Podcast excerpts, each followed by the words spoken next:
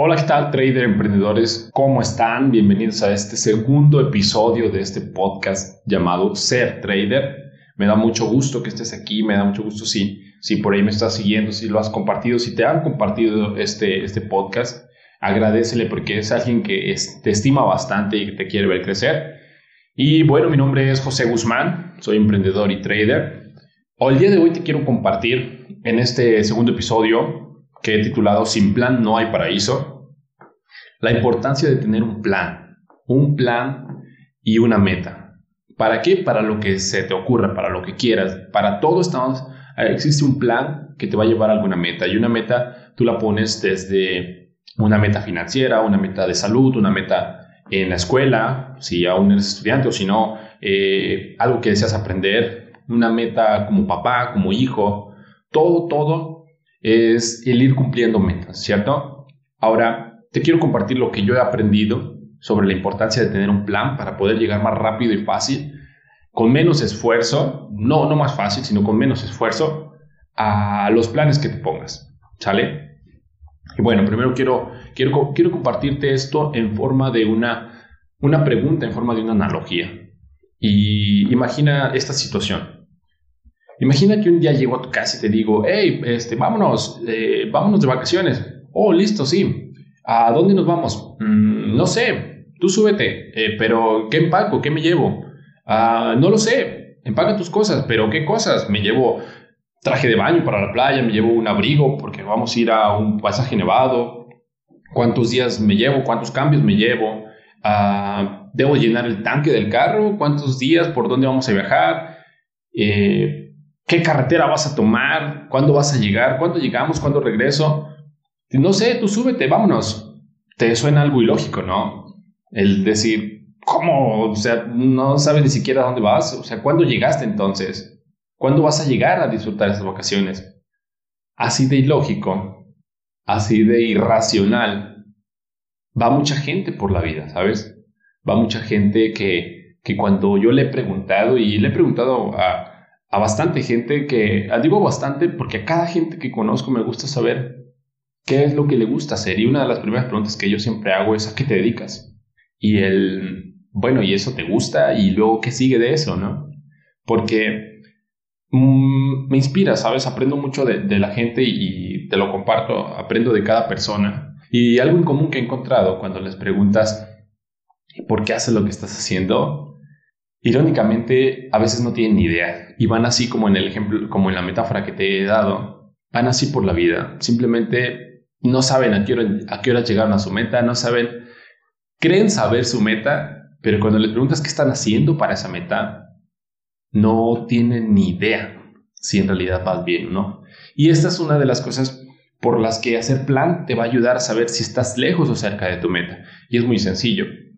Así como, como el ejemplo, imagínate que tú tuvieras bien establecido a dónde quieres ir, a una playa, listo, ya sabes qué empacar, ¿no? Traje de baño, bronceador, eh, salvavidas, ah, ya sabes exactamente qué vas a encontrar allá, por lo tanto te preparas de alguna, de alguna forma. Ahora, ¿sabes a qué playa quieres ir? Bueno, entonces ya sabes cuántos kilómetros vas a, viajar, cuántas horas vas a viajar. Después decides en qué te vas a ir, en avión, en autobús o en un auto compartido. También sabes qué carretera tomar, eso es algo imprescindible, ¿no? No puedes simplemente subirte y ya darle vueltas allá a la ciudad o salirte de una carretera que terminas en el otro lado del país. Esa es la importancia de un plan y justo así es un plan. Ahora imagínate, traslada esto tú como emprendedor o como trader a la parte de, de las metas financieras. Es decir, estás haciendo lo que haces, tal vez estás ahorita como, como empleado, estás como emprendiendo un negocio o las dos cosas.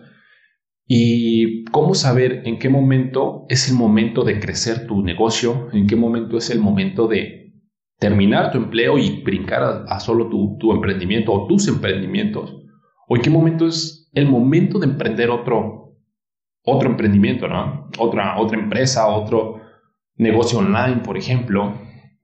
Para eso, para eso es tu plan. Te voy a poner un ejemplo.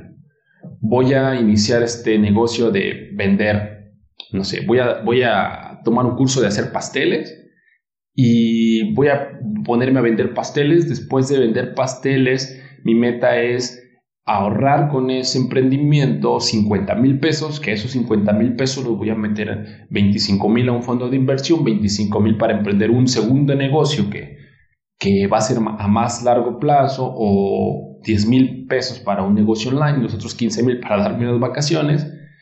Entonces sabes exactamente cuando con este plan, aunque suene muy arcaico y quizá lo hiciste hasta en una servilleta sobre las rodillas, eso, eso es lo de menos porque tu cerebro no le importa, no sabe si es un, si es un pergamino, si es una servilleta, lo que él sabe es que ya hay un orden, ya sabe que hay a dónde hay que llegar, ya sabe que hay una dirección.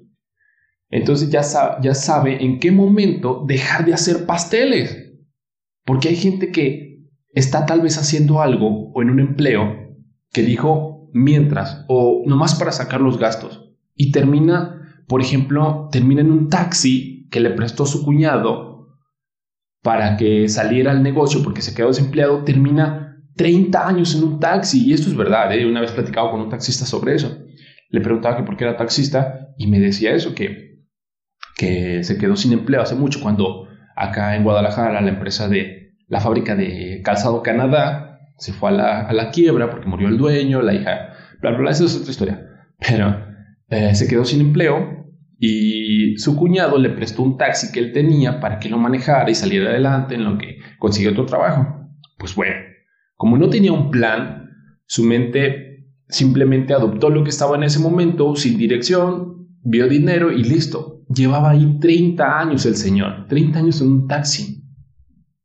Y digo, ser taxista no, eso no importa. Lo, que te quiero decir y, y que veas el ejemplo es que cuando tienes un plan, te desenfocas y ese es el segundo punto de la importancia de tener un plan. Que cuando tienes un plan, evitas el desenfocarte. ¿Por qué? Porque es como regresarte al camino, ¿sabes? Es como cuando sientas que, cuando, cuando tienes, un plan y sientes que, que ya no te está funcionando o a veces te llega el estrés de, ay, no sé qué estoy haciendo, no sé qué me falta, o no sé por qué no avanzo, vas y revisas tu plan y dices, bueno, ¿en qué parte del camino estoy? Así tal cual como la analogía de las vacaciones. Imagínate que de repente ya no sabes si es la carretera o no y prendes el GPS o ves el mapa y dices, ah, bueno, ya sé que de mi trayecto desde mi casa hasta la playa estoy en tal ciudad, en tal punto, y te das cuenta si te desviaste, si, si vas bien, si te falta una o dos horas o cuánto lleva recorrido, ¿no? Y, y ahí se toman otras decisiones. De decir, bueno, listo, me falta dos horas, tengo un cuarto de gasolina, entonces la siguiente parada es poner gasolina. O sabes qué, ya me queda una hora, estoy muy cerca. Y entonces recalibras tu plan, que haces esos pequeños ajustes, pero sin desenfocarte en la meta. Y eso te da confianza, te da certeza de saber, saber en dónde estás y, saber exactamente si te falta mucho o poco. Y, ese pequeño cambio, esas pequeñas palabras en una, en una simple hoja y verlos periódicamente, te van a hacer una gran diferencia entre alcanzar las metas o no alcanzarlas eliminarte todo ese estrés que te da de es que no estoy alcanzando esto, es que no estoy bajando de peso, es que es que siento que nomás no avanzo. Claro, sientes que no avanzas porque estás viviendo, estás solo en el, en el presente, en ese, en ese momento.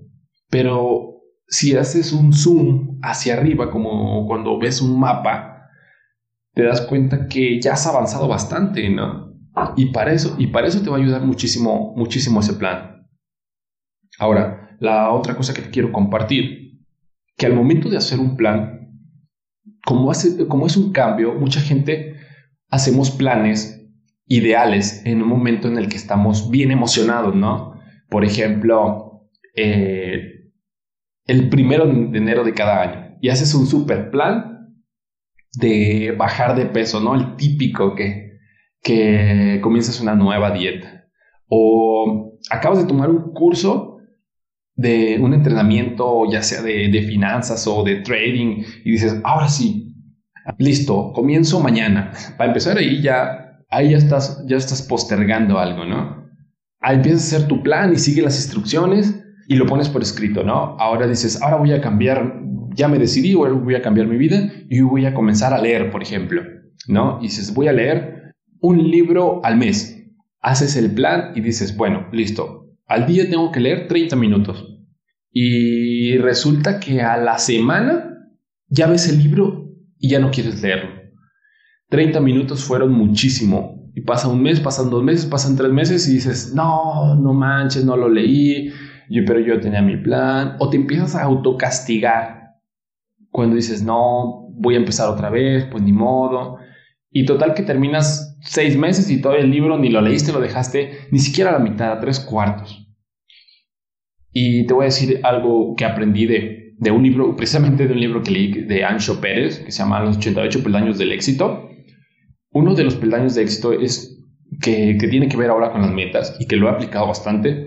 Es, por ejemplo, si tú tienes esa meta de leer un libro al mes y, al, y quieres leer, te pones como un, ideal, porque acuérdate que cuando te pones el ideal, estás viendo el escenario fantástico, ¿no? El escenario de, de lo mejor, estás viendo a tu yo ahí, eh, todo intelectual, todo, todo cumpliendo al 100% la meta, sin olvidarte de todo lo que se puede presentar en el día a día y todos los, toda la, la mentalidad que te puede llegar durante todas las creencias que te pueden embargar. Entonces lo ves tan ideal que te pones 30 minutos al día y no cumplirlo y te frustra. Bueno, pues ahora imagínate que en ese plan también puedes agregar, así como tienes tu meta ideal de 30 minutos al día, yo agrego algo que se llama el no negociable.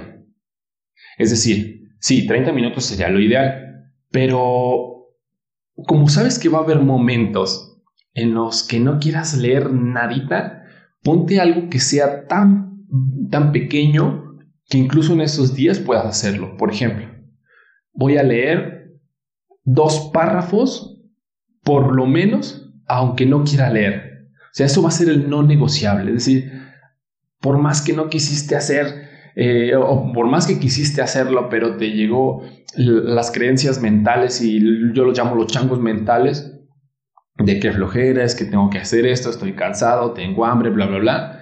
Pero hay un mínimo no negociable que si tú lees dos párrafos, que esos dos párrafos te llevan menos de, menos de un minuto, con ese pequeño y sutil cambio, tú le estás diciendo a tu cerebro, hey, esta batalla la gano yo. Y aquí mando yo y por lo menos vamos a hacer eso. Dos, dos párrafos. Esa va a ser un cambio enorme en tu cerebro y en tu manera de pensar. Porque ya sabe tu cerebro que tú eres el que manda no los programas automáticos. Te lo recomiendo y eso aplícala para todo. Igual el ejercicio, si dices, ¿sabes qué? Voy a hacer 20 minutos al día, voy a salir a correr y te llegan esos momentos de ataque, pon el no negociable. Y sabes qué, aunque sea un no negociable, voy a hacer 5 abdominales que me llevan menos de 2 minutos. El no negociable de las finanzas, ¿sabes qué? No puedo ahorrar los 500 pesos que dije a la semana o al mes. Mínimo voy a ahorrar 50 pesos o 10 pesos, pero sabes que estás haciendo la acción que está creando el hábito. La cantidad no es importante, sino el hábito es el importante.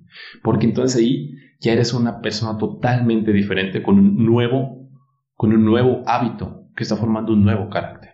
Ahora, ¿de verdad tú has cumplido tus planes? Si no, te recomiendo que, que apliques algo, algo de lo que creas que te pueda servir en esto y veas los resultados. Y después de eso, que confíes en tu plan, porque obviamente van a venir muchas cosas diferentes, cosas que no habías vivido. Tu cerebro te va a querer sabotear y es ahí donde, donde existe el cambio.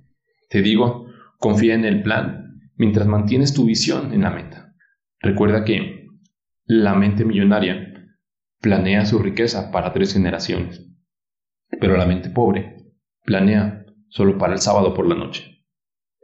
Mi nombre es José Guzmán, espero que te haya aportado algo de valor el día de hoy para tu día. Si te gustó este podcast, por, favor recomiéndalo y compárteselo a alguien que estimes mucho, a alguien que sabes que, que solo le falta ese pequeño cambio en su plan para poder triunfar. Que tengas un excelente día.